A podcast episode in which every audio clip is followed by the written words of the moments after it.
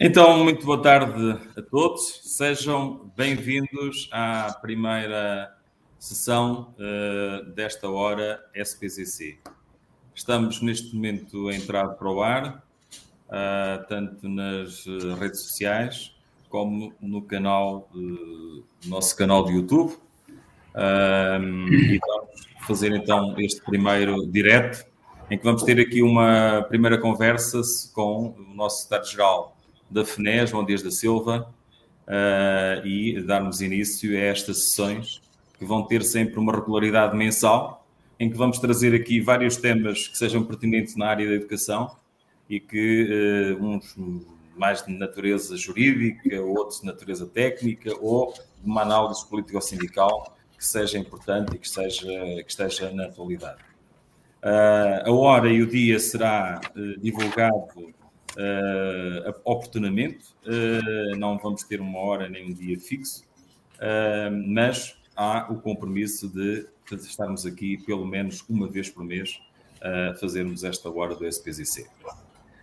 Antes de iniciarmos, e visto que esta conversa, e visto que é a primeira sessão, eu ia dar a palavra ao nosso presidente em exercício do SPZC, ao Manuel Teodósio, que nos está a acompanhar com umas condições ainda um pouco precárias, porque está no, no seu carro, está em viagem uh, a regressar uh, à, sua, à sua casa, uh, depois de estar em duas reuniões hoje, à uma de manhã, no Estariado Nacional do OGT e, e, da parte da tarde na reunião da comissão organizadora do próximo congresso da OGT Nacional, que se vai realizar já agora no, no próximo mês de abril, mas não queríamos deixar de assinalar esta primeira hora SPZC com uh, dar a oportunidade para que o Manuel nos possa dirigir algumas palavras. Manuel tens aqui esta oportunidade. Obrigado. Obrigado. Eh, as condições não são as melhores. Eu espero que me estejam pelo menos a ouvir em condições, já que em termos de imagem uh, não é muito famoso. Encontro-me dentro do carro, estou aqui parada numa estação de serviço e, portanto, gostaria em primeiro lugar de cumprimentar todos quantos estão a acompanhar nesta primeira emissão da Hora SPZC. Uh, Dizer-vos que o Sindicato de Pessoas Zona Centro faz diariamente um grande esforço para procurar ser um sindicato dinâmico, procurando estar sempre o mais próximo possível com seus associados e com os professores uh, em geral. Temos a responsabilidade acrescida de ter sido o primeiro sindicato de professores a constituir-se na zona centro do país, isto logo após o 25 de abril, mas também temos responsabilidade acrescida por facto de sermos a maior organização sindical também no centro de, do, nosso, do nosso país. Uh, Orgulhamos-nos do nosso trabalho, do nosso empenho permanente que estamos, fazemos uh, na defesa dos docentes, na defesa da, da educação procuramos ouvir eh, os professores, estar atento aos seus anseios, eh, para posteriormente podermos elaborar e apresentar propostas credíveis e devidamente fundamentadas, de forma a podermos melhorar as condições de trabalho e todos os direitos de quem trabalha nesta área da educação, no caso concreto dos docentes, que é a nossa responsabilidade acrescida. Dizer que por isso não somos um sindicato que fica na reclamação pela reclamação. Uh, somos também o que eu posso considerar um sindicato de bitola larga, pois nós preocupamos-nos com as questões de educação e dos docentes, não só do setor público, mas também dos outros setores, nomeadamente o privado, o cooperativo, as IPSS, as misericórdias e os artistas. E mas uh, também uh, nos preocupamos com todos os docentes, desde o pré-escolar até ao ensino superior. Por isso mesmo, é, é este o nosso, o nosso empenho. E, e temos também um orgulho muito grande no, no apoio que damos aos nossos uh, associados quando têm problemas laborais e o nosso gabinete jurídico é hoje reconhecido pela qualidade do seu trabalho, do, do, volume que temos tido ultimamente, nomeadamente nesta questão muito complicada da avaliação dos professores, e por isso nós procuramos estar em todas as frentes. Não esquecemos a proximidade, por isso temos 12 delegações abertas para estarmos mais próximos dos professores e, obviamente, fazemos um grande objetivo de, de nos atualizarmos e estarmos o mais dinâmicos possíveis e, nestes momentos de Covid, podermos também estar uh, da forma digital o mais próximo possível com, com todos os nossos sócios, com os professores. Este projeto é, é, é mais um novo projeto, é mais uma, um trabalho, uma ferramenta de trabalho, mais um meio que nós temos para estarmos próximos dos professores, porque é isso que nos preocupa no, no, no, no, dia a dia. E por isso dizer que para mim é uma grande honra hoje, em nome do SPZC, estar a inaugurar esta nova modalidade, esta hora SPZC, SPZC eh, mais uma importante atividade na informação e no debate de questões da educação eh, e dos docentes. E nesta primeira eh, edição temos a honra de poder contar com a presença do secretário-geral da FNE, o meu e nosso amigo João Dias da Silva, a quem agradeço desde já a sua disponibilidade para estar eh, conosco no dia de hoje, que não é fácil articular a sua agenda, porque também eh, de manhã tivemos na, na mesma reunião e, portanto, é, é um gosto tê-lo aqui nesta primeira edição e ficará registado. E também desta forma provar que ninguém é forte sozinho e, portanto, o SPZC faz parte de uma importante federação de educação que é a FUNE, é que é uma federação também de propositura que obviamente se identifica connosco e nós com eles, por isso é que lá estamos e que temos a honra também de ter sido fundadores, assim como também a nível da, da, da OGT, que é outra eh, confederação a ti, Joaquim Messias, eh, obrigado todo este esforço e, e, a todos os dirigentes do sindicato que permitem que esta é a realidade. E, portanto, eu não me alongaria mais porque as pessoas querem ouvir, efetivamente, eh, o importante tema e o atual tema que está na ordem do dia, que, que foi o trabalho que foi feito e que atempadamente foi apresentado aos partidos. E esperamos que com a decisão que os portugueses vão ter no próximo dia 30 uh, eh, de, deste mês, efetivamente nós podemos ter uh, dias mais risonhos e o futuro mais risonho para a educação, que é acima de tudo isso que nos uh, preocupa. Um bom trabalho a todos e felicidades e mais uma vez um grande bem-aja. Muito obrigado ao João Dias da Silva. Muito obrigado, Manuel. Uh, é importante nesta primeira hora uh, também as tuas palavras e estarmos juntos neste arranque desta nova também forma de comunicarmos. Uh, sempre que estamos a ser chamados a darmos uma resposta sempre nova, sempre diferente e acompanharmos os tempos que são cada vez mais exigentes e que nos obrigam a comunicar também de uma forma cada vez mais próxima dos nossos sócios, de todos os professores e, no fundo, também passarmos uma mensagem e, uma, e, e, podermos comunicar para o público em geral e aqueles que, nomeadamente aqueles que gostam e que se interessam pelas questões da educação, partilharmos a nossa, a nossa informação, o nosso trabalho e aquilo que vamos fazendo ao longo do dia a dia na defesa por uma melhor escola, melhor educação e na defesa de uma melhor uh, carreira para todos os professores.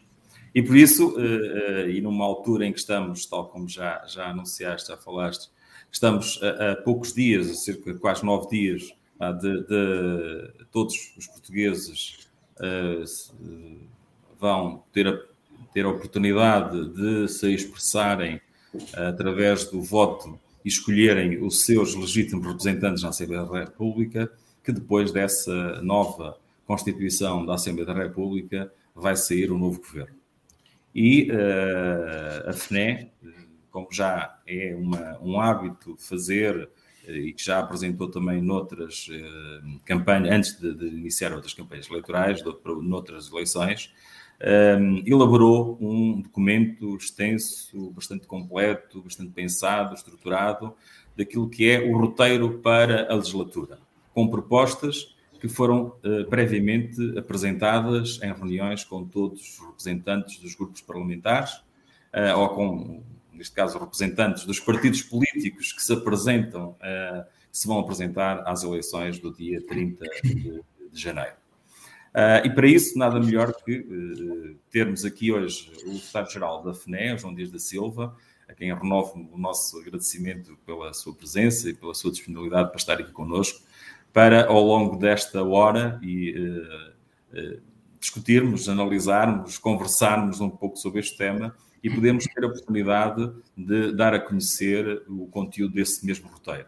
Eh, sem antes dizer que todos os interessados eh, podem aceder ao nosso site, ao site do SPZ Centro, ao site da FNE, nas nossas redes sociais e até na nossa app, têm acesso a esse documento, esse roteiro para a legislatura 22-26, para poderem aí analisar, se calhar com, pronto, confirmarem e analisarem com mais propriedade as nossas propostas.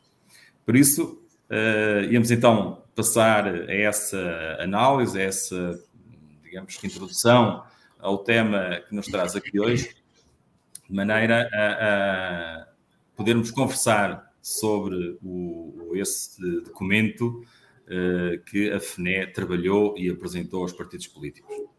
Uh, João Dias da Silva, eu começava por uh, aqui colocar, fazer uma pequena introdução àquilo que é uh, o início deste documento. O roteiro para a legislatura começa por fazer uma referência à necessidade de um aumento do investimento na educação, apontando mesmo uma meta para 6%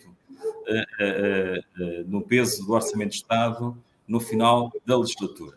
é verdade que desde 25 de Abril temos assistido a uma evolução, a um aumento desse investimento, mas também ou seja, começámos com, na altura de 25 de abril, tínhamos, segundo o, os dados fornecidos na Prodata, um, cerca de 3% representava, 3, o investimento em educação representava cerca de 3% do orçamento de Estado. Uh, no início da década de 2000, uh, chegou-se ao 5%. E a partir daí, uh, esse valor tem vindo a diminuir e, segundo o mesmo, a mesma fonte, Uh, em 2020 atingiu-se 3,9% uh, em termos de orçamento. Uh, a meta aqui apresentada de 6%, na realidade, o que é que representa em termos de ganhos para, de ganho para a educação? Bom, boa tarde primeiro ao Joaquim Messias e a todos aqueles que estão a participar nesta iniciativa, que é muito interessante, que eu quero saudar, saudar, portanto, um, a iniciativa, agradecer o convite para estar aqui, é um gosto sempre estar com uh, os professores, com os educadores, professores, e esta é uma forma de poder estar, poder exprimir aquilo que é o resultado do trabalho coletivo que fazemos na, na FNE. Neste caso concreto, estamos a falar do SPZ Centro, esta iniciativa de criar este espaço de contacto com os sócios, esta hora SPCC, eh, e, portanto, felicitar a iniciativa, eh, felicitar o sindicato pela ação que desenvolve. O, SPD Centro é, como qualquer outro sindicato da FNE, é um sindicato importante, fundamental no funcionamento da, da, da FNE, um sindicato com uma história uh, muito intensa, muito viva, com contributos muito significativos para o movimento sindical eh, docente, desde logo a seguir ao 25 de Abril, como o Messias já, já referiu, e como fundador da, da primeira Federação de Sindicatos de Professores, em 1982. Fazemos este ano 40 anos, eh, eh, na altura chamava-se Federação Nacional dos Sindicatos de Professores, FNSP, eh, quando foi constituída em novembro de 1982, vamos completar 40 anos em novembro deste ano, e o SPC Centro foi fundador eh, da FNSP e tem partilhado, participado ativamente sempre no trabalho que, que desenvolvemos eh, dentro da FNE. Também uma saudação para todos os professores. Estamos ainda no início deste ano, no início de um segundo período letivo, eh, eu, eu, não me esqueço da pergunta, mas eu acho que nesta altura uh, nós estamos todos a viver nas escolas uma situação extremamente complexa, extremamente exigente uh, e que recai mais uma vez sobre os educadores e professores, uma insegurança, uma instabilidade muito fortes em que mais uma vez o governo é responsável por não ter tomado a tempo e horas medidas que tivessem permitido que não tivéssemos atingido este ponto difícil que estamos a atravessar nas nossas escolas, eventualmente se os educadores e professores tivessem sido vacinados na, na, na dose de reforço um, logo no início da interrupção letiva do Natal e não apenas quatro dias antes de começar as atividades letivas, se se tivesse assegurado o distanciamento físico em todas as turmas, ainda continuamos a ter turmas com um elevado número de alunos, um, depois, eh, eventualmente, não teríamos esta, esta situação que é, como disse, já extremamente exigente.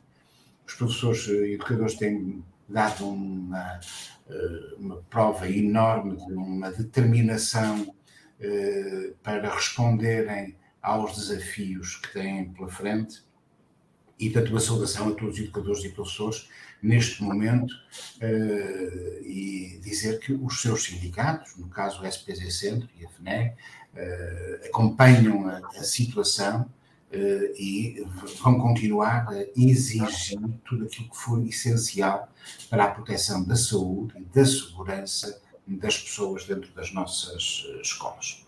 Bom, indo para o, tema do trabalho de hoje, Uh, o Messias começa pelo primeiro capítulo do nosso roteiro para, para a legislatura, já o apresentou, é um documento que costumamos fazer para entregar aos uh, partidos políticos. Um, e uh, o, o, creio que a pergunta que o Messias faz entronca numa afirmação que ele também fez ao falar do SPZ Centro e da FNE e daquilo que são os objetivos da FNE e do SPZ Centro. Trabalhar por uma melhor escola, por uma melhor educação, com profissionais reconhecidos e valorizados. Isto está permanentemente na, no nosso, na nossa mesa de trabalho. É isto. Trabalharmos por uma melhor escola, por uma melhor educação. E um dos instrumentos para construirmos esta melhor escola e esta melhor educação é o Orçamento do Estado.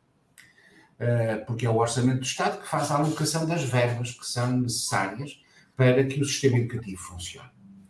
E o Messias já disse, já referiu aquilo que tem sido a, a curva instável que tem marcado eh, o Orçamento do Estado. O Orçamento do Estado, é capaz de dizer que o, há, uma, há uma diferença muito grande entre aquilo que é o Orçamento do Estado e aquilo que são as contas do Estado. Porque o Orçamento do Estado em educação é sempre suborçamentado. Eh, pelas mais variadas razões, o Ministério da Educação nunca faz bem as contas, a vários níveis, e vamos ver isso ao longo do nosso debate de hoje, que muitas das circunstâncias negativas que nós temos é por, um, ehm, porque as contas estão mal feitas, uh, o trabalho é, não é feito com o cuidado que é, que é necessário. Aliás, ainda há pouco tempo, o Tribunal de Contas, num, num parecer sobre as contas do Ministério da Educação, assinalava precisamente a falta de cuidado, a falta de rigor na, na apresentação das contas, na justificação das contas, na alocação das verbas para o setor da, da educação. Não fomos nós, sindicatos do Tribunal de Contas, que uh, fez esta chamada de atenção para o, sobre a forma como o Ministério da Educação programa, planeia uh, o, o futuro. E é preciso termos uma boa planificação para podermos ter um sistema educativo de qualidade. Nós fizemos no nosso país, toda a gente reconhece em todo o mundo, eh, Portugal fez um, eh, um esforço enorme ao nível de, educativo. Eh, todos recordamos o, que é que era a situação educativa, de instrução, nível de instrução, de formação da, da sociedade portuguesa há 50 anos atrás. E desde os últimos 50 anos foi feito um trabalho enorme de crescimento quantitativo uh, nos resultados da educação. E aquilo que a FNET tem dito é que são importantes os resultados uh, quantitativos, e os governos procuram sempre sublinhar os resultados quantitativos, o número de alunos que já frequentam o ensino superior, a quantidade de alunos que já não têm repetências uh, no, uh, no ensino básico e secundário, uh, o abandono escolar, a taxa de abandono escolar, as taxas de sucesso, os resultados do PISA, tudo isto são resultados grandemente quantitativos. E esse, mas a FNEC sublinha que estes resultados são importantes, mas também temos de trabalhar para resultados qualitativos. E para resultados qualitativos, isto significa investimento no Orçamento do Estado. E eh, o número 6% nem sequer é um número inventado pela, pela FNEC. Eh, outras organizações internacionais, o OCDE, nomeadamente, têm determinado eh, que os países devem ter este referencial para uh, o investimento em educação, para as despesas em educação. Sabemos que é diferente, investimento e despesas, não vou agora estar aqui a discutir isto, mas é a quantidade de, uh, do orçamento do, do, do PIB que é alocado a termos uma educação de qualidade. Educação de qualidade para todos da educação para, para a infância, para o ensino eh, básico e secundário, para o ensino superior, as ofertas formativas de, de segunda oportunidade, o ensino português no estrangeiro. Eu sei que o, o SPZ sempre tem sócios que trabalham no ensino português no, no estrangeiro, no ensino que é especialmente dirigido às nossas comunidades imigrantes. Para todos estes é preciso termos um ensino de qualidade, não apenas em quantidade, termos eh, as escolas, eh, o acolhimento de todos os alunos, temos todos os alunos a frequentarem o, o ensino obrigatório, eh, mas com que condições de qualidade? E aquilo que nós vemos é que continua a faltar. Eh, teremos, creio que ao, tempo, ao longo do nosso, do nosso, da nossa conversa de hoje, poderemos estar a identificar alguns pontos de constrangimento, de falta de qualidade, falta de investimento na qualidade. E por isso nós insistimos, temos vindo a insistir, e não é novo, eh, a FNE tem colocado, isto já tinha colocado no roteiro para a legislatura eh, para as eleições de 2019. Já no nosso Congresso de 2018 tínhamos eh, dado colocado como orientação da FNE eh, reivindicativa que o peso do orçamento da, da educação no orçamento do Estado fosse de 6% do, do PIB. Do PIB. Porque a educação é um fator de, de, de, de progresso económico e, e, social. E não investir suficientemente em educação é falhar nas condições para que a educação represente uh, o papel que tem que desempenhar na nossa sociedade. Ou seja, esse número, no fundo, uh, é necessário atingir esse número para que se consiga verdadeiramente essa qualidade. E, e, e às vezes as pessoas, há aí políticos que avançam com comparações com outros países. Nós queria voltar a sublinhar aquilo que disse há bocado. Nós partimos de um ponto, ponto de partida. O nosso ponto de partida era muito negativo. E, portanto, o esforço para acompanharmos os sistemas educativos de mais alta qualidade tem de ser um esforço que tem, tem de ter. Nós não podemos ter educação de qualidade que seja low cost. Ninguém faz uma educação baratinha e que tem uma educação de qualidade. Claro. Para termos uma educação de qualidade é preciso gastar dinheiro. Gastar dinheiro investindo, investindo, com qualidade, com exigência, com rigor. Não é atirar dinheiro para cima dos problemas, que às vezes é aquilo que se faz. Mas uh, gastando com rigor, eh, mas precisamos de investir muito em educação. A educação. Muitas vezes aquilo que, que vulgarmente se diz é que uh, o investimento na educação não dá votos no imediato, e essa se calhar é o grande problema. Ou seja, investir na educação tem um efeito sempre reprodutor e, e, e que vai valorizar a sociedade no futuro. Não é? Estás a tocar numa, numa crítica que nós temos feito internamente e que Exatamente. temos feito internamente, que claro. estamos muito infelizes, porque nesta campanha eleitoral eh, porque não dá votos, exatamente como dizias. Uh. Ou, ou dá poucos. Um, uh, não se fala dos problemas da educação. Não se falar, exatamente. Educação. Sim, essa, essa é se calhar um, um ponto negativo desta campanha. Mas estamos a falar da questão de investimento uh, e de valorizar o trabalho que é feito também dos professores, nos últimos anos, força do que tem-se passado, infelizmente, da situação pandémica que, temos vivido, um, há, tem havido necessidade de um grande reforço ao nível do digital. E, e temos que realçar isso sempre eh, e continuamente, que os professores Uh, tiveram essa grande capacidade e demonstraram esse esforço. No dia seguinte, praticamente, uh, uh, a dizer, em março de 2019, já, já vai algum tempo, em que foi necessário encerrar as escolas, 2020, 2020, em, necessário parar as escolas para ficarmos todos em confinamento, os professores fizeram esse esforço, que não foi só um esforço pessoal de adaptação a uma nova metodologia, foi também um, um esforço material de aquisição de novos equipamentos para se adaptarem a, a, essas, a essa nova forma de trabalhar no ensino à distância. Agora põe-se aqui uma, uma, outra, uma outra dimensão do problema para o futuro, que é como integrar, no fundo, essa, essa dimensão digital no ensino presencial, porque sabemos que o ensino presencial é, é, é, é a melhor forma de, de, de se trabalhar. mas isto depois também entronca no outro problema, que são as condições de trabalho que temos tido. A esse nível. Esta a, a pandemia. Sobre isso. A, a pandemia e a, a, experiência que vivemos uh, deu-nos alguns ensinamentos uh, importantes. E um dos ensinamentos uh, foi muito para aqueles que estavam a pensar que o futuro da educação ia ser digital.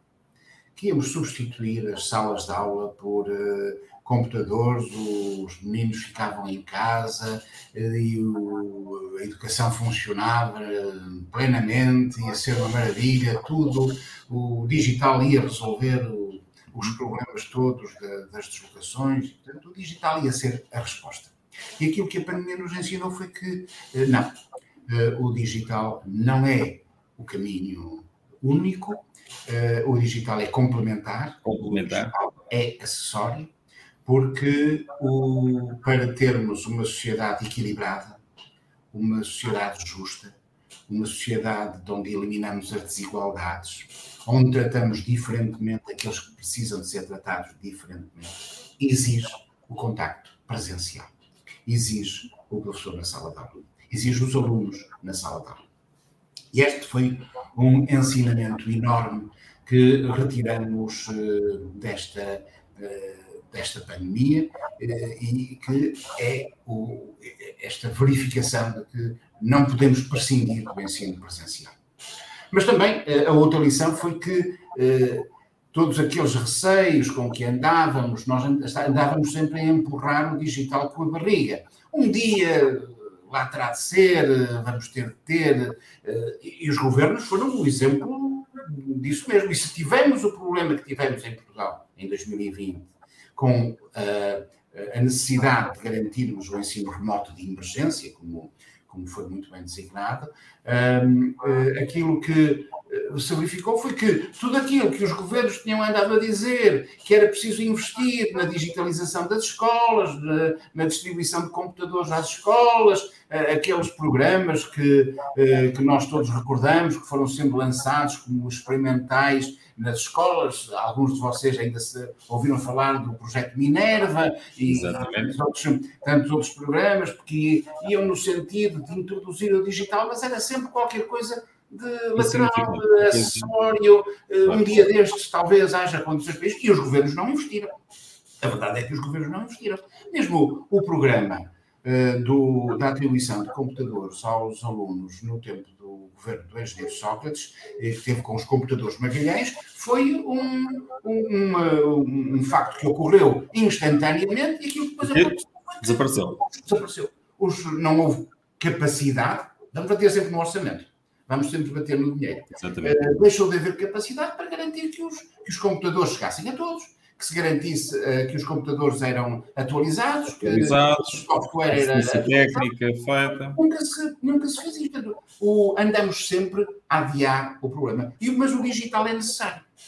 Andávamos a dizer que o digital era necessário, que o digital era necessário como acessório, como complementar, para ajudar os professores, para ajudar os alunos, para ajudar a que a escola e a educação sejam de mais qualidade. Mas para que o digital seja acessório e seja de qualidade, é preciso termos presente que também é preciso garantir formação para as pessoas.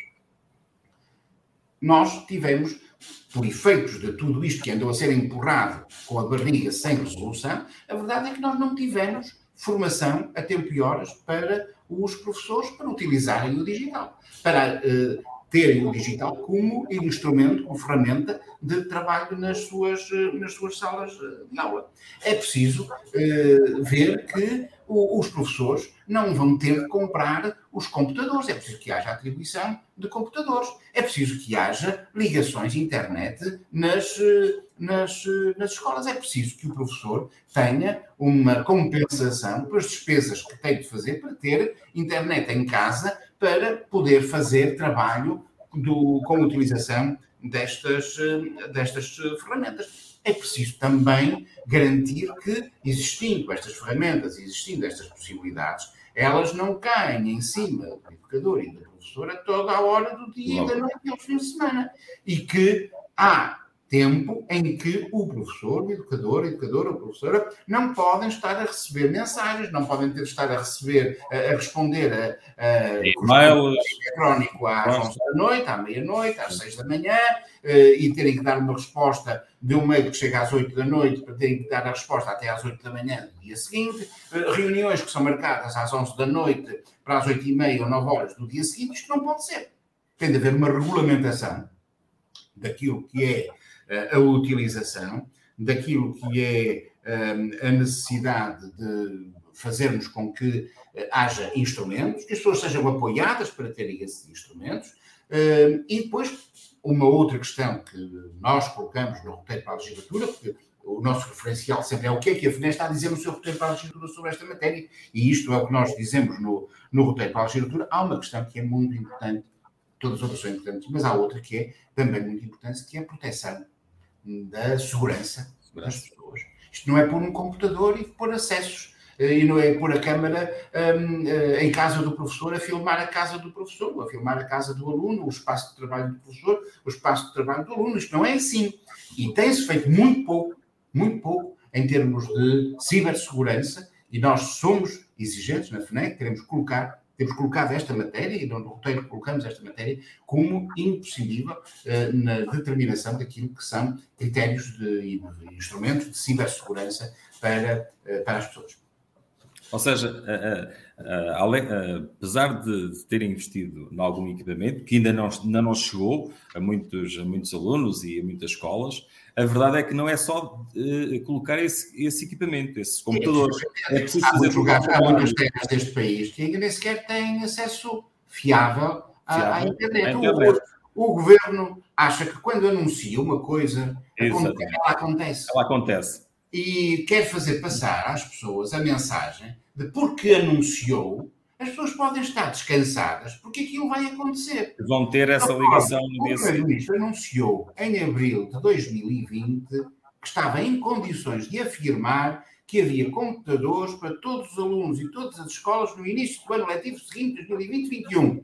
Já estamos no ano letivo 2021-22 e nem há computadores Isso, para todos, nem os acessos à rede foram, também era uma promessa que tinha sido feita na altura, nem se garantiu que todas as escolas em todo o país, em todas as escolas em todo o país, haja rede em condições fiáveis para podermos eh, ter que, sem quebras, eh, possamos ter os professores e os alunos em contato uns com os outros.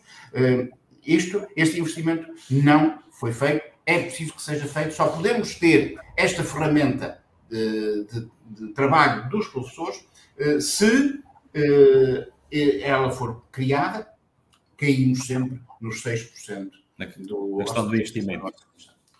Exatamente. Uh, muito também tem sido feito uh, para dar resposta a essa dificuldade, uh, em alguns casos, e de forma talvez assim um pouco até não muito articulada, pelos, pelas autarquias. As autarquias têm feito algum esforço, umas mais, outras menos, mas têm feito algum foi, foi, foi a resposta uh, mais, mais forte e mais imediata foi a das autarquias e sabemos que com muitas falhas de compensação por parte do governo em relação a essa resposta que as autarquias procuraram dar e depois o Ministério da Educação não foi capaz de ressarcir as autarquias. Compensar, compensar, de certa maneira. O Ministério da Educação é muito ágil a transferir responsabilidades mas não transfere os meios para que essas responsabilidades sejam Seja, exatamente. Ora bem, ora bem é que, ao falarmos de autarquias, fal, eh, entramos aqui num, num, tema eh, que de algum modo tem sido até um pouco fraturante e que tem levantado muita preocupação uh, nas escolas e no âmbito, nomeadamente dos professores, tem a ver com a transferência de competências para uh, as autarquias. Eh, nós estamos a pouco tempo de essa transferência se tornar efetiva, pelo menos por decreto. Eh, vamos ver o que é que isto vai, vai dar. E sobre essa matéria também o roteiro também eh, apresenta a sua uma, uma linha de pensamento. Sim, nós somos muito claros a dizer que na transferência de competências para os municípios não devem entrar nem a gestão de recursos humanos, nem a ordem pedagógica das escolas. Isto para nós é elementar. Não são os municípios quem vão dizer como é que se organiza pedagogicamente a escola, não podem estar a entrar naquilo que é o domínio que pertence exclusivamente aos professores. Os professores são técnicos de pedagogia, são eles que sabem, são eles quem pode e deve tomar decisões a esse nível. As uh, pedagogias, as didáticas, é com os professores. E tem de haver respeito por aquilo que é o exercício de uma autonomia profissional completa no domínio daquilo que é a organização pedagógica das escolas, a ordem pedagógica das escolas. Isto tem de ser dos professores, decidida pelos professores. Uh, e, portanto, para nós, esta é uma matéria que, uh, em, sobre a qual não pode haver qualquer dúvida. Também não há, da nossa parte, uh, qualquer disponibilidade para aceitar que a gestão dos recursos humanos, desde a contratação até à gestão, passe pelos municípios. falo de docentes, falo de não docentes. À parte, nós não estamos num trabalho com não docentes, mas só para dizer que nós temos manifestado a nossa discordância completa relativamente ao facto dos não docentes estarem a ser transferidos, porque isto está a traduzir numa falta de respeito pelas escolas. Porque há um aspecto que para nós é essencial e que nós dizemos com toda a clareza no roteiro para a legislatura.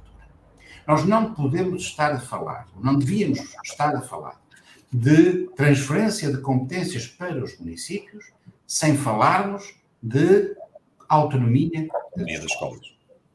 Aquilo que nós temos de acentuar é a autonomia das escolas, que as escolas tenham condições para serem autónomas. São autónomas pedagogicamente, são autónomas administrativa e financeiramente, claro que dentro de quadros que são estabelecidos a nível nacional.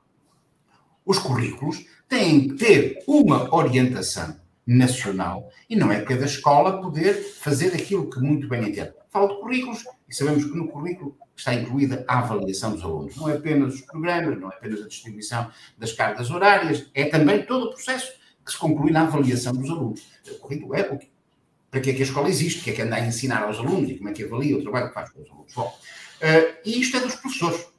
Isto é domínio dos professores.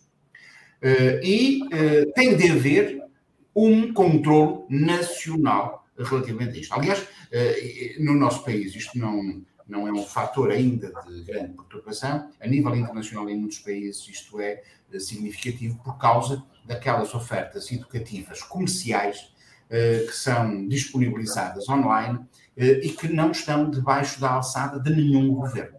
Nós não podemos permitir que a formação que a educação e a formação sejam entregues a grandes consórcios comerciais internacionais que venham vender os seus programas de formação, os seus certificados, os seus manuais, a sua formação e que isto seja aceite. Infelizmente, na Organização Mundial do Comércio eh, foi, foi incluída a educação como um ato uh, transacionável. Infelizmente, apesar de todo o combate que as organizações sindicais eh, fizeram, não foi possível combater esta, esta situação. Mas só queria parar este, este à parte.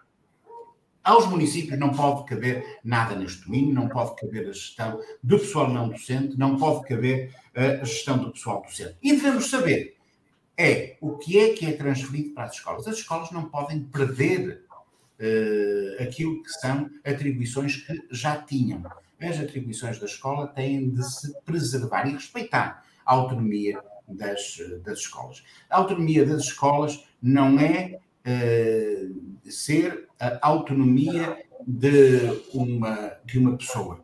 É uma, a, a escola é a sua comunidade educativa. E temos consciência de que é a comunidade educativa que tem condições para o exercício dessa autonomia. E sobre isto, nós uh, somos muito claros no roteiro para a legislatura. E quando se fala de autonomia, fala-se de gestão e administração das escolas. E aqui ah, também é. há uma palavra no, no texto, também há, é. há, há, um pensamento sobre essa situação. É. Nós uh, defendemos que uh, os princípios uh, da, da, da, da, democracia, da participação democrática, são essenciais nos processos de decisão nas escolas. é preciso eh, que eh, a legislação e a regulamentação estabeleça os princípios da participação, que respeite aquilo que é a competência específica profissional dos professores, repito, nessa matéria não entram outros atores, noutras matérias podem entrar outros atores.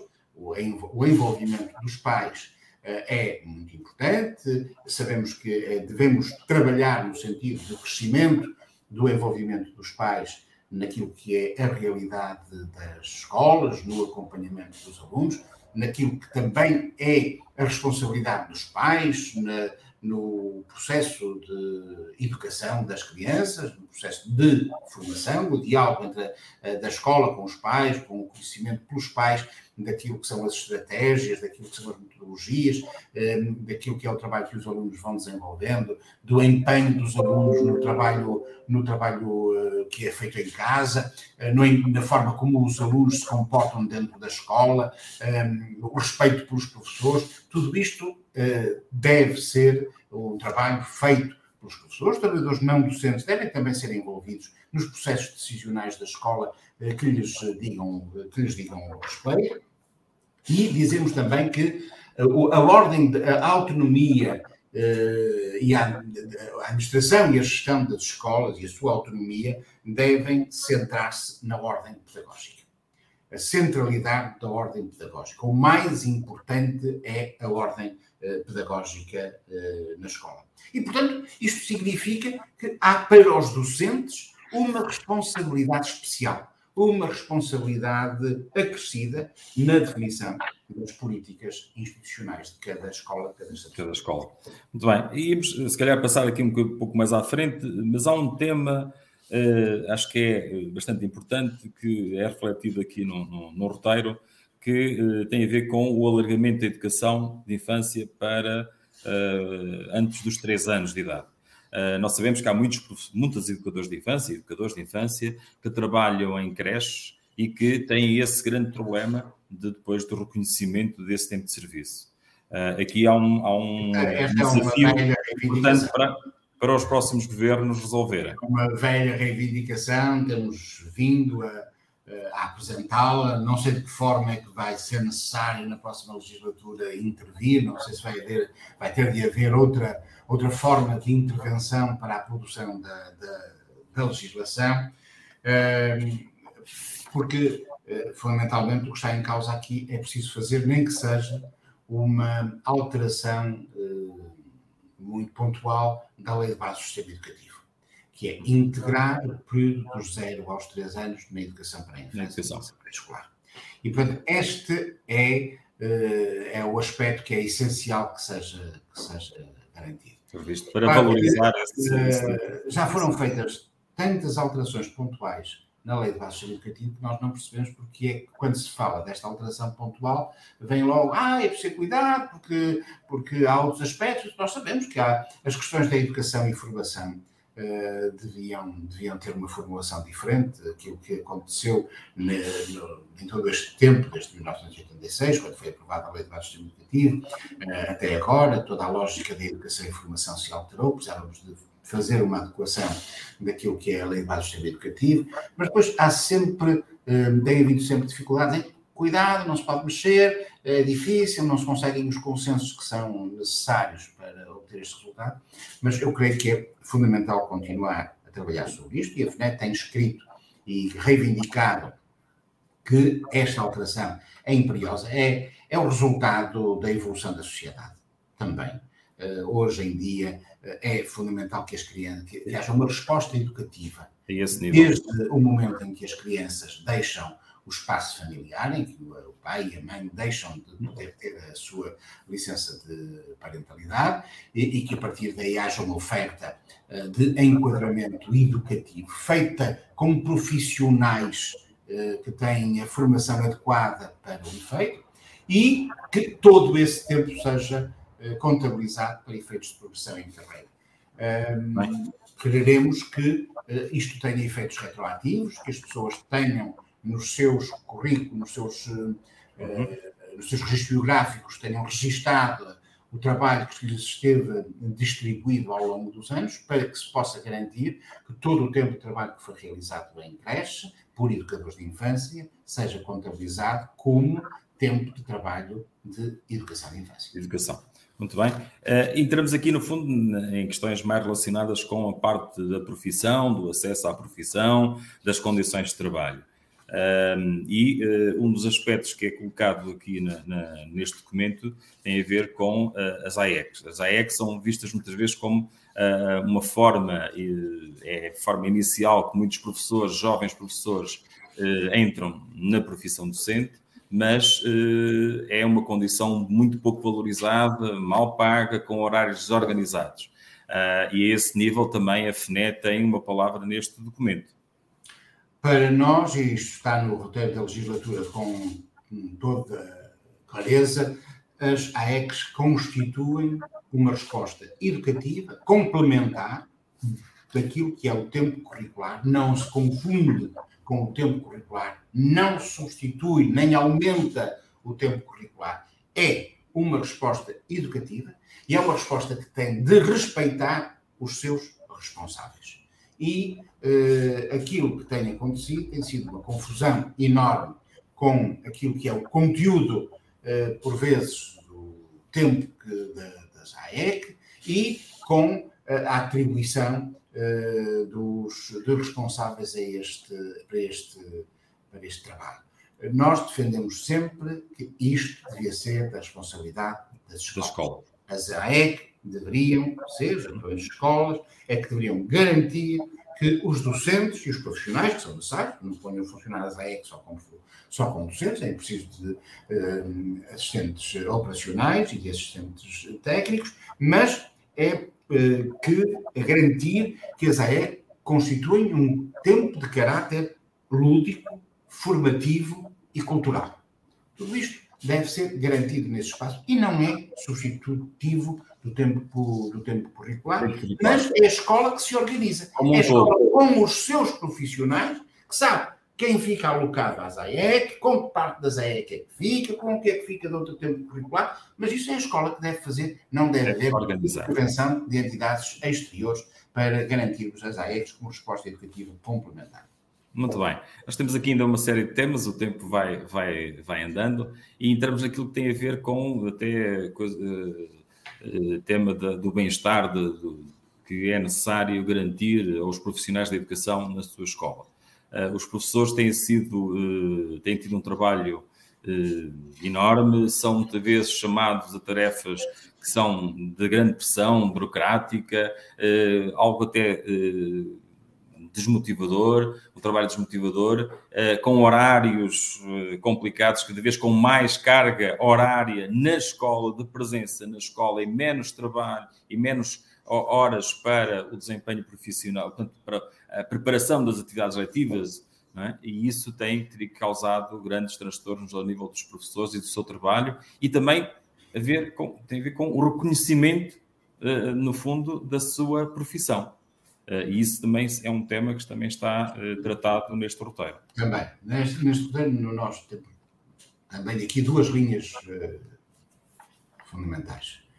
Por um lado, termos em linha de conta que é preciso fazer, de uma vez por todas, a clarificação daquilo que é o conteúdo da componente letiva, parece que não há dúvidas sobre isso, da componente não letiva de estabelecimento, e da componente não letiva individual, garantindo sempre que o tempo de trabalho do professor não excede os limites legais que estão estabelecidos.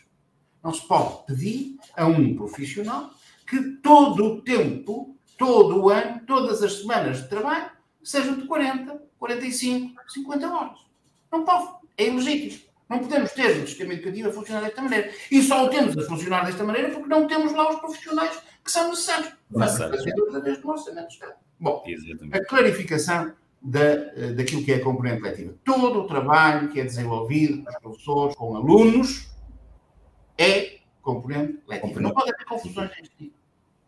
Nós dizemos isto com toda a clareza, temos vindo a defender isto com toda a clareza. A componente não letiva de estabelecimento deve ter limites não é difícil estabelecer a contabilização do tempo que o professor, a professora está na escola uh, com trabalho que é da componente não letiva do estabelecimento. Nós não negamos a necessidade de existir essa componente, mas essa componente é contabilizada e não ultrapassa os limites que estão estabelecidos. Porque temos de respeitar a outra componente, que é a componente de trabalho individual, individual. do professor. E, portanto, e no, no fundo, isto não pode exceder as 35 horas semanais de trabalho. Portanto, esta é uma clarificação que a FNE exige que, uh, que, seja, que seja feita. A outra dimensão que tu referiste é a dimensão do respeito pelo, pelo professor e por aquilo que é a sua ação. Uh, e uh, nós entendemos que, por múltiplas razões, não temos tempo hoje para estar aqui a refletir sobre as razões que levaram a esta desvalorização uh, do. Isso dava, dava para uma hora de. de uma hora só para conversar. Mas há claramente uma, uma falta de respeito que começa pelo próprio, às vezes pelos próprios responsáveis do Ministério da Educação, Exato. a forma como se dirigem aos professores. Forma como se dirigem aos professores. Nós temos na nossa memória algumas expressões de alguns ministros eh, relativamente aos eh, professores claro. que, eh, que tutelam. E é evidente que isto são sinais de, de desrespeito, de desconsideração que, que a sociedade vê. E que, em muitas circunstâncias, a sociedade. Que depois reproduz. Reproduz. Há, pontualmente as pessoas vão reproduzindo, mas quando nós vemos as, as uh, sondagens de opinião, sobre os professores, nós vemos que a profissão docente é daquelas que está no topo, topo. da consideração uh, social. Agora é preciso que isto tenha a expressão no dia a dia das escolas, na forma como os professores um, eh, são tratados. Nós andamos a pedir que os professores sejam tratados com cerimónias excessivas, mas têm de ser respeitados enquanto profissionais, nas decisões que tomam, nas decisões profissionais que tomam. E na valorização, e na valorização das suas carreiras, na valorização, a valorização das suas carreiras. Também, depois também tem impacto naquilo que é a remuneração, naquilo que é o desenvolvimento da carreira, naquilo que são os constrangimentos administrativos do desenvolvimento da carreira, etc. etc. Pois tudo isso eh, tem expressão em, em variadíssimos aspectos e que são aspectos que desconsideram uh, todo o empenho profissional dos professores. E, e são aspectos de uma enorme importância que no fundo têm sido alvo de, de, de um, uma grande falta de consideração de muitos governos, uh, diria mesmo quase desde, uh, com o agravamento desde a governação da, da doutora Maria de Lourdes Rodrigues, em que uh, a partir daí os professores foram, foram colocados numa posição e num, num, processo em que as suas carreiras foram um, perfeitamente desvalorizadas. Aquela revisão da carreira docente foi uma, uma do estatuto da carreira docente foi uma, uma revisão de desvalorização do estatuto. Exatamente. Em que dessa forma muitos professores, uh, são muitos os professores, digamos que quase aqueles que estão agora à meio da carreira vão ter dificuldade de chegar ao topo da carreira e isso uh, tem consequências depois também na própria apresentação. Até tem... é, nós sabemos que o efeito de chegar ao topo da carreira em termos de cálculo do valor da apresentação hoje em dia não se coloca porque Uh, o que conta é todo, uh, todo, toda a carreira. Todo o tempo contributivo, toda a carreira contributiva. E por isso é importante que, tão cedo quanto possível, os possam chegar os, os patamares remuneratórios mais elevados. E isso é o que não está a acontecer. O que está a acontecer é o estabelecimento de mecanismos que impedem que os professores atinjam patamares remuneratórios mais eh, mais elevados, o que depois tem, obviamente, tradução no cálculo de, da aposentação destas pessoas no, uh, no futuro. Para além daquilo que é, uh, esses mecanismos não são, não são só mecanismos que têm tradução e para muitos não, nem sequer estão a fazer as contas de qual é que vai ser a minha, a minha reforma daqui a, daqui a 20 anos. Uh, as pessoas acham é que estas fórmulas são fórmulas que desvalorizam que não reconhecem uh, aquilo que é o trabalho cotidiano feito na, uh, nas escolas e o empenho profissional. Às vezes há palavras muito bonitas, uh, e a FNET tem dito isto, né, ainda no quadro desta pandemia, às vezes não tem, nem tem sido muito frequente, mas de vez em quando há assim umas palavras bonitas sobre, sobre os professores,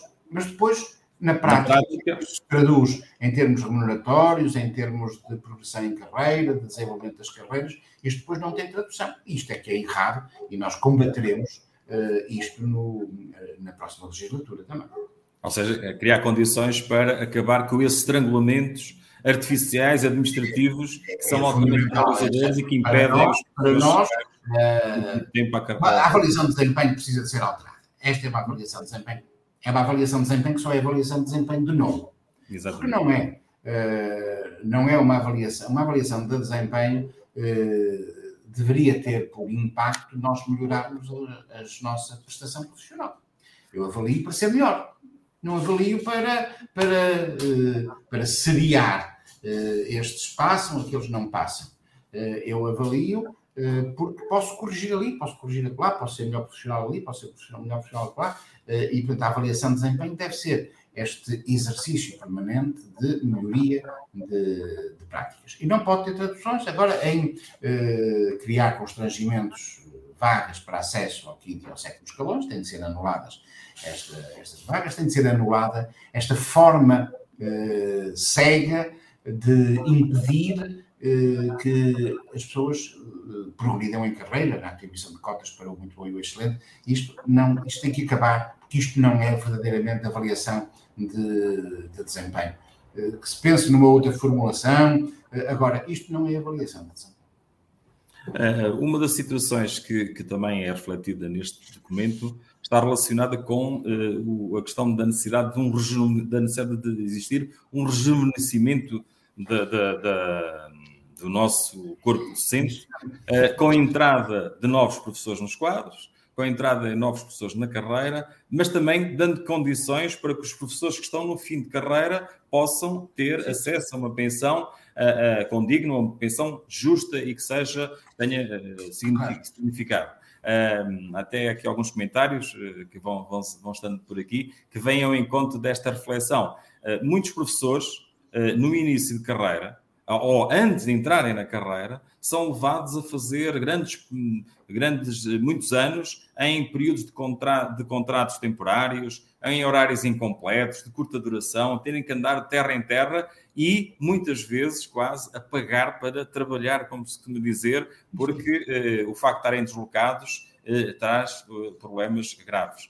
Uh, e a esse nível também há aqui uma reflexão importante neste documento com propostas para. Exato, nós temos propostas. É preciso rejuvenescer, é preciso rejuvenescer a carreira docente.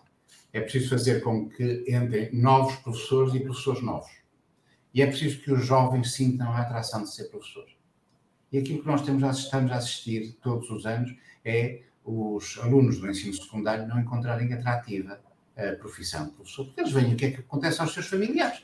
Eles sabem o que é que acontece aos seus tios, aos seus padrinhos, aos seus eh, sabem que é, é, é, uma vida de, de casa às costas. Durante 20 anos, uh, as pessoas andam uh, de, de, terra para terra, numa instabilidade, numa incerteza muito grande, que é o, o resultado que tu sabes que a FNE tem vindo a, a denunciar sistematicamente, que é esta pergunta que nós, que a sociedade toda faz, e que é porque é que todos os anos, no mês de agosto, as escolas, no final de julho, as escolas têm de estar a dizer ao Ministério da Educação que não têm os professores que precisam para começar o ano letivo seguinte. Vamos cair naquela, naquilo que eu referia no início, que era a falta de planificação. Não somos capazes de planificar o, o, o quadro de uma escola para saber quantos professores é que escola aquela escola deve ter, para que quando chegarmos a julho e formos fazer a distribuição do serviço letivo para o ano seguinte, os professores saibam que serviço letivo vão ter e as escolas saibam com que professores é que podem contar, em vez de a escola estar a dizer, olha, ainda me faltam 10% dos professores, ainda me faltam 15% dos professores, ainda me faltam 20% dos professores para poder abrir as aulas no próximo ano letivo. Ninguém percebe esta falta de planificação. Porquê é que isto tem de ser desta forma? Porquê é que as escolas não têm um quadro que esteja constituído por aqueles que são necessários para o seu funcionamento regular? Ora, isto eh, significa que temos de ter a dotação de quadros de acordo com as necessidades, temos de ter, acabar com a instabilidade, temos de acabar com esta situação de as pessoas passarem anos e anos a fio com horários, com horários pequeníssimos. Não é aceitável que haja uh, horários eh, em concurso com 8 horas, com 10 horas, com 12 horas. Uh, não é possível. Eu, o, o que se vai ganhar com este trabalho não dá para as despesas, como dizias, não dá para as despesas que uma pessoa tem de ter. As pessoas, mas vão aceitando estes horários, quando podem aceitar estes horários, para, às vezes com a ajuda dos pais, dos familiares, para conseguirem, para contar tempo porque em cada ano de trabalho só contam três meses, quatro meses, depois no ano seguinte vão acumular mais três ou quatro meses. E isto é, e por isso nós chegamos à conclusão de que as pessoas que entram em quadro neste momento são novos professores, não são professores novos, são professores com mais de 40 anos de idade, são alguns este ano entraram já com 60 anos, alguns já vão para a aposentação daqui a um ano ou dois. Isto não se faz às pessoas. Isto é mais uma forma de desvalorizar as pessoas. As pessoas é mais uma forma de desconsiderar as pessoas. E nós não podemos aceitar isto, temos, temos vindo a não aceitar, vamos continuar a combater, é preciso acabar com esta situação, é preciso permitir que, as, que para as pessoas irem para a apresentação a tempo, não irem na, para a apresentação em 67 ou 66 é, anos. É, é, permitir que as pessoas, numa fase, possam ser chamadas a fazer outro trabalho na escola.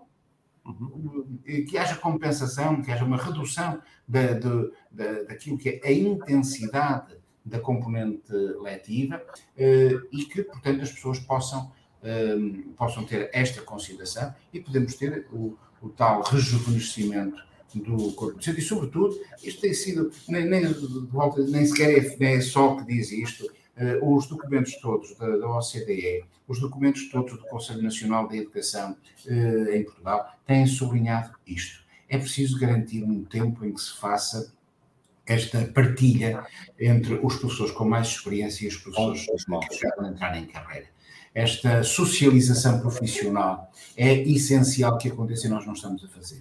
Os professores eh, com muita experiência, com muito tempo no ensino, vão-se embora sem terem tido a oportunidade de fazer o enquadramento de professores eh, mais novos, de professores sem experiência. E isto é fundamental que venha a acontecer. Claro que não, vou, não temos tempo aqui para falar sobre as alterações que temos para, temos para fazer na formação inicial de professores, inicial, seria outro fator, que seria outro fator para trabalharmos relativamente à, ao rejuvenescimento do, do, corpo docente, mas este, é, o rejuvenescimento é essencial, mas o rejuvenescimento significa respeito pelas pessoas com mais experiência e significa o acolhimento em profissão daqueles que têm menos experiência por parte daqueles que têm mais experiência. E isto não é feito para além do horário, isto é feito em, em vez da componente letiva do trabalho dos professores sem, sem mais acréscimo. Uh, nós vamos hoje, e porque é a primeira, e não, não querendo uh, fugir ao prometido, aquilo que, que, foi anunciado de irmos para além da, da, da hora prevista. Mas, eu falo muito, desculpa. Não, não, não. não, não. Isto, é extremamente importante, ainda tenho aqui três ou quatro assuntos que penso que não queria deixar uh, esta oportunidade sem falarmos neles. Mas só para deixar esta nota, que hoje vamos, e perdoem-me as pessoas, muitas pessoas que nos estão a acompanhar e que até têm colocado também alguns comentários e sinal que estão interessadas, mas vamos, uh, vamos prolongar se calhar um pouco mais, até porque começámos também com, uh, com menos tempo do que estava previsto a tal hora para esta discussão, e, tínhamos que o fazer porque foi a primeira esta primeira hora, com a presença do Notidosa e bem, e portanto íamos só, só dar aqui mais algumas, alguns, tocar em mais alguns aspectos penso que são importantes e que fazem parte do roteiro, nomeadamente ao nível do ensino superior, porque é, é, a Federação Nacional de Educação e o seu sindicato, caso até do Sindicato da Zona Centro, têm também um trabalho uh, muito próximo uh, junto da melhoria das condições de, de, do funcionamento do ensino superior, nomeadamente as, nomeadamente as condições de trabalho dos professores uh, do ensino superior. A esse nível também há aqui um, uma, uma referência clara neste documento. Claro, claro, claro. claro. Uh, ensino superior, do Centro de Ensino Superior e investigadores. Investigadores, exatamente. há níveis de precariedade que são alarmantes a este nível e que nós temos vindo a denunciar. temos procurado contribuir para que se encontrem soluções e foi feito um esforço eh, na legislatura anterior, relativamente àquele programa, o PREVPAP, que foi extremamente complexo, extremamente demorado, que deveria ter sido, ter sido mais ágil e deveria ter garantido uh, a vinculação de pessoas que estavam uh, consideradas como que eram absolutamente essenciais para que os serviços funcionassem, mas que por esta ou por aquela razão não viram reconhecido como devia ter sido essa sua vinculação. Ainda há casos por resolver, não são muitos, mas ainda há casos por resolver, o que é completamente inaceitável. Claro que aqui assim o Ministério da Ciência, Tecnologia e Ensino Superior não pode permanentemente dizer que isso é tudo da responsabilidade das universidades, porque transfere sempre a responsabilidade para as para as universidades, é o que as universidades eh, quiserem e fizerem, mas eh, eh, nós denunciamos esta ausência do Ministério da Ciência, Tecnologia e Ensino Superior, ou do que vier a ser o Ministério do Ensino Superior, relativamente àquilo que é a sua obrigação de impor um determinado conjunto de critérios de valorização das pessoas e de respeito pelas pessoas e de acabar com a precariedade. Não podemos ter escolas de ensino superior a viverem à custa de pessoas que trabalham de graça não podemos continuar a aceitar que haja precariedade eh, de investigadores e de docentes do, do ensino superior, depois, além de outros aspectos que estão referidos no, claro. no, nosso, no nosso roteiro para, para a cultura. Tem levado esse da, da revisão da revisão dos estatutos das carreiras do Centro de Ensino Superior Universitário Politécnico. Precisamos de fazer, não tem a ver com o setor público, nós também temos o setor privado, precisamos de fazer o contrato coletivo dos, eh, do ensino superior privado, é uma área branca de negociação, não foi possível ainda eh, fazer a negociação com a entidade patronal, eh, que aqui a entidade patronal tem que ser a associação da superior privada. Para fazermos um trabalho de negociação de um contrato coletivo que que enquadra estes profissionais, docentes e não docentes. É uma área branca de negociação, as pessoas estão sujeitas àquilo que são os contratos individuais que, que, que elaboram, uh, e uh, temos também o, o, regime jurídico das instituições de, de ensino superior, o RGE, precisa de ser corrigido, precisa ser alterado, precisamos de ver a situação dos doutoramentos nos politécnicos. Há também propostas concretas, nossas, muito claras, para esta área no roteiro para a legislatura como tu disseste no princípio, para além de eu referir aqui sumariamente, as pessoas podem ver o Podem consultar-nos e ver com, com mais profundidade o documento que está disponível na, na, no site da FNE e, da, e, da, e do nosso sindicato. Um, há bocadinho falou no ensino, no ensino superior privado. E aqui uh, também a FNE também tem feito um grande trabalho ao nível da melhoria das condições do ensino do, trabalho dos professores que, que estão no ensino particular, cooperativo e social. Uh, esta também é uma aposta, também tem sido uma aposta no, no, na intervenção dos sindicatos da FNE e que também apresenta aqui uh, algo para esta, este setor de ensino. Isso é verdade, é verdade. E nós não podemos esquecer que este setor viveu, o setor do ensino particular, particularmente, nós também temos o setor solidário, onde a FNE também intervém, das IPSS e das misericórdias, uh, que é um, um setor que, eh, por falta de apoio do setor público, uh, se encontra sempre dificuldade para encontrar as formulações para os salários de docentes e não docentes destes, deste setor solidário. No ensino particular, é preciso não esquecer que houve uma tentativa da entidade patronal para uh, fazer caducar o contrato coletivo que existia e que foi a FNE e os outros sindicatos da UGT quem conseguiu uh, manter uma contratação coletiva de enquadramento para o ensino particular, que depois se juntou o, o ensino profissional. Continuamos a investir muito na valorização destes trabalhadores. É sempre uh, um, muito exigente e difícil conseguir eh, aqui eh, este trabalho de valorização, particularmente salarial, de contabilização do tempo de serviço, de organização do tempo de trabalho. Sabemos que estes fatores, o, a garantia de que também aqui os limites do tempo de trabalho não são ultrapassados, que se reconhece quais são os limites de, legais do tempo de trabalho, os, os limites que têm de ser definidos em contratação, com toda a clareza. A questão da, da, da carga horária do, dos, dos professores do do setor, as remunerações, o desenvolvimento um, das, das carreiras.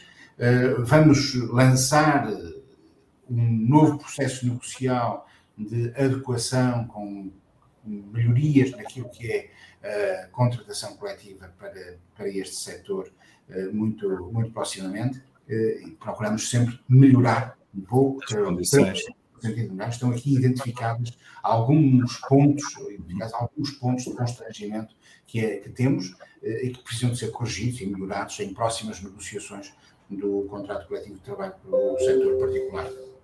Muito bem. Quando nós digamos, há um aspecto Sim. que nós queremos sublinhar, é que e que temos, queremos reivindicar junto do Governo, e que é os apoios do Estado só devem ser dados àquelas entidades que respeitam a contratação coletiva. coletiva. O Estado não pode, não deve poder financiar entidades eh, que não apostam na negociação coletiva e, portanto, no respeito por um contrato coletivo muito bem. Eh, este será possivelmente um tema que vamos tratar numa próxima edição com, com mais eh, pormenor e no final irei fazer essa apresentação. Uh, estamos quase a terminar, sem deixar aqui uma, notar aqui uma situação em que no, no final do documento são apresentados um, um, um conjunto de 10 medidas consideradas urgentes e para que sejam concretizadas por um próximo governo até outubro de 2022. Eh, não havendo ainda, se calhar já, já tempo para enumerá-las todas, dessas, quais são aquelas que, que acha mais importantes ou que possa destacar? Oh, também para, para, deixar aqui a curiosidade para as pessoas também irem. Muito rapidamente, nós temos, muito rapidamente, nós temos consciência de que a seguir às eleições há uh, três acontecimentos uh, que necessariamente vão ocorrer.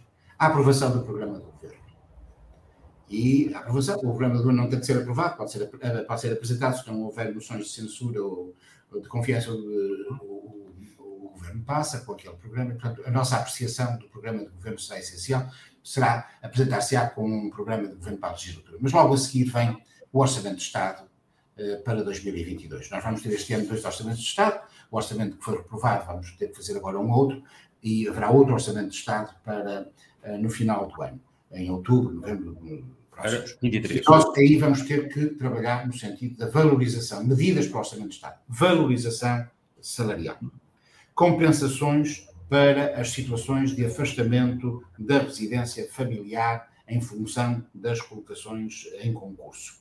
A continuação do processo de redução do número de alunos por turma. A regulamentação de condições de acesso à pré-reforma e a novas condições de aposentação para os docentes. Continuação do processo de contabilização do tempo eh, que esteve congelado e que ainda não foi concedido. A seguir ao Orçamento do Estado, vem o lançamento do concurso para 2022-23. Eh, é preciso garantirmos que neste concurso não há horários inferiores a 18 horas, é preciso garantirmos que todos os horários completos e incompletos vão ser eh, na mobilidade interna. Não vamos ter possibilidade, não vamos a tempo já de fazer a alteração de legislação de enquadramento do concurso, dos concursos. Temos de trabalhar este ano para que nos concursos de 2022-23 possa haver essas alterações, eventualmente a realização de um concurso extraordinário em 2023. Eh, teremos de ver aquela questão da criação dos quadros com dimensão adequada. A zona pedagógica, diminuição das, das áreas. Depois dos concursos, também temos o lançamento do próximo ano letivo. E é preciso garantir aqui que, na regulamentação do próximo ano letivo, questões como um, constituição das turmas, a questão das, um, da, da, da, componente letiva, dimensão e conteúdo da componente letiva, da componente não letiva de estabelecimento e da componente individual de trabalho, são considerados. De uma forma muito telegráfica, são estes alguns aspectos. Logo, logo a seguir à, à, às eleições, nós teremos estas etapas e nós vamos estar em cima destes acontecimentos com aquilo que é, em nome dos professores, com eles ao lado, no dia a dia, com os sindicatos, com os educadores e professores, vamos estar com estas, estes combates, eh, porque nós, eh, se há coisa que nós não fazemos é desistir de obter estes objetivos. Muito bem, eu, eu acho que, eh, em jeito para terminar, antes de, ainda de colocar aqui uma questão quase provocatória, mas fazia aquela imagem, como já fizeram, dizer assim: está aqui o nosso roteiro para a legislatura e uh, pedir a todos os professores, todos os colegas que possam consultar este documento e, e, e aprofundar uh, as matérias que temos estado aqui a explorar. para terminar, e até porque a FNE eh, tem tido essa preocupação, sempre antes das eleições, de chamar os partidos políticos para apresentarem sua, os seus programas que têm para a educação. Uh, nós tivemos uh, essa oportunidade na semana passada, a FNE organizou esse debate que uh, tinha uma componente presencial e uma componente também online, em que foi, esse processo foi acompanhado por centenas, milhares de professores nas redes sociais, e quase em jeito, como disse há bocadinho de provocação, eu ia dizer, perguntar o seguinte ao João Dias da Silva. Uh, se depois de ouvir as propostas apresentadas por todos os partidos políticos que estiveram lá na, nessa sessão, se ficou descansado uh, uh, por aquilo que ouviu. Eu estou descansado. E já, agora, e já agora, se acha que os professores têm motivos para ficarem descansados por, e, possam, no fundo, aguardar por melhores tempos para a educação daquilo que ouviu da parte dos partidos políticos. Eu estou descansado porque tenho confiança naquilo que é a resiliência dos professores para obterem aquilo que é fundamental. Os professores nunca desistem, a FNE e os sindicatos da FNE nunca desistem e, portanto, eu não me guio por aquilo que são promessas uh, uh, eleitorais. promessas eleitorais levam o vento. É a nossa ação, vai ser a nossa ação sindical no dia a dia, com os professores, nas escolas e com o governo que resultar destas eleições, e nisso tenho muita confiança, naquilo que vai ser o trabalho dos sindicatos com os professores no dia a dia nas escolas e levarmos para o Ministério da Educação, aquilo, para o Ministério que for responsável pela educação e para o governo, aquilo que é essencial que seja preservado. É este roteiro para a legislatura eh, adequado àquilo que forem as circunstâncias. E tenho uma confiança enorme. Nós temos. Eh, conquistas enormes sindicais, eh, que às vezes as pessoas acham que são tão naturais no seu cotidiano que até acham que sempre foi assim. Não, nós temos muitas conquistas que resultaram daquilo que foi a ação sindical que foi desenvolvida, umas em negociação, outras em lutas, com, uh, com greves, com manifestações.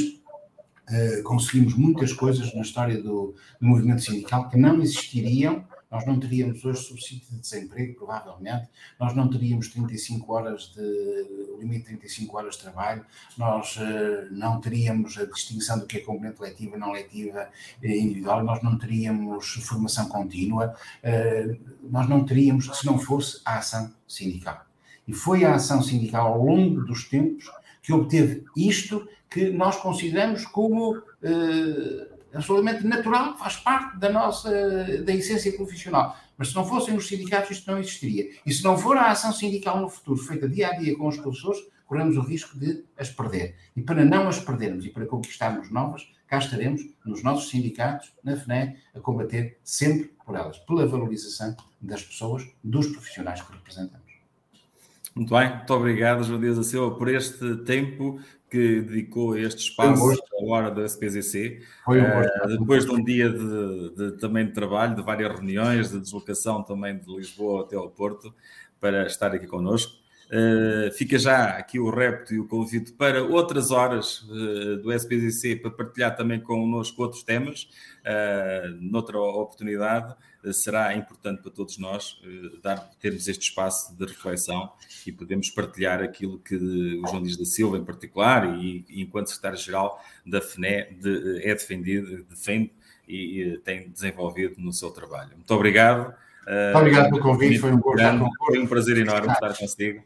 Felicidades para todos. Bom, continuação Obrigado. de um bom ano letivo para todos. É isso. Antes de terminar, se me permitem me despedir de todas as pessoas que nos estão a acompanhar, e são uh, algumas centenas por parte da, da de, de, em todas as redes sociais, alguns com alguns comentários, um, e a, fazer aqui, uh, permitam-me também já agora, um agradecimento especial, porque para termos conseguido colocar esta primeira hora uh, no ar, Uh, é um, há aqui um trabalho de, de, de, retaguarda que tenho que realçar, porque não sou só eu que estou aqui, uh, ao nível de, da imagem e da comunicação um agradecimento ao meu colega e dirigente também do SPZC, Jorge Pereira, que fez esse trabalho ao longo das, da última semana, e no apoio técnico de retaguarda, o nosso engenheiro informático que está a acompanhar-nos e dar o apoio técnico para que nada, nada aconteça e tudo em termos de funcionamento portanto, esteja a correr. O engenheiro Nuno Carvalho está na retaguarda a dar esse apoio. A eles, o meu muito obrigado e a todos os colegas que comigo também trabalham no sindicato e que também me fornecem a informação e, e a necessária para estarmos aqui a ter este trabalho e esta reflexão. Um, uma nota, se calhar estamos a fazer aquilo no sindicato, uh, em termos de ter aqui um técnico especializado na área de, das novas tecnologias para alguma coisa correr mal. Aquilo que não existe nas escolas, não é? A maior parte das escolas não tem, a maior parte não, nenhuma praticamente tem engenheiros informáticos a tempo inteiro para dar apoio aos professores, como já refletimos. Deixo também, uh, já agora, o tema que vou lançar aqui, o tema da próxima edição do mês de fevereiro da hora do SPZ, do, hora SPZC, e então eh, nessa hora vamos ter como convidado José Ricardo, vice-secretário-geral da FNE, que durante muitos anos esteve como presidente em efetividade de funções aqui no nosso sindicato e que muito contribuiu para o sucesso que é hoje esta estrutura sindical do SPZ Centro. Neste momento eh, não está no exercício de funções enquanto presidente, para estar em exclusividade a dar apoio ao trabalho que é feito na Federação também Nacional de Educação enquanto Vice-Secretário-Geral, com uma responsabilidade acrescida ao nível da negociação coletiva do ensino particular e cooperativo, social e profissional. E se há bocadinho o João Dias da Silva fez referência a esse, a esse setor de ensino e aquilo que é defendido pela FNE, por isso, eh, na próxima edição desta hora do SPZC, vamos ter aqui o Zé Ricardo para conversar com ele sobre o que é a negociação coletiva de trabalho, o que é que, são, o que, é, que é um contrato coletivo de trabalho e como é que é isso, como é que isso funciona e como é que isso é trabalhado ao nível do ensino particular e cooperativo, eh, portanto, em Portugal. Deixo-vos ficar aqui este repto a todos aqueles que nos estão a acompanhar eh, no YouTube, no Facebook, no LinkedIn, no Twitter e uh, futuramente nas, nos próximos dias que possam rever esta emissão. O nosso muito obrigado pela vossa presença. Desejar a todos muita saúde para os próximos tempos e uma mensagem muito clara. Uh, o SPZC, com rigor e confiança, o SPZC faz melhor por si e é por isso que estamos cá para trabalhar. Muito obrigado a todos. Uma continuação de um, de uma, de um bom dia, é, é, um resto de final de dia, é, um bom fim de semana e no dia 30 não deixem para outros uma decisão que também é vossa na altura do voto, um voto esclarecido. Muito obrigado a todos.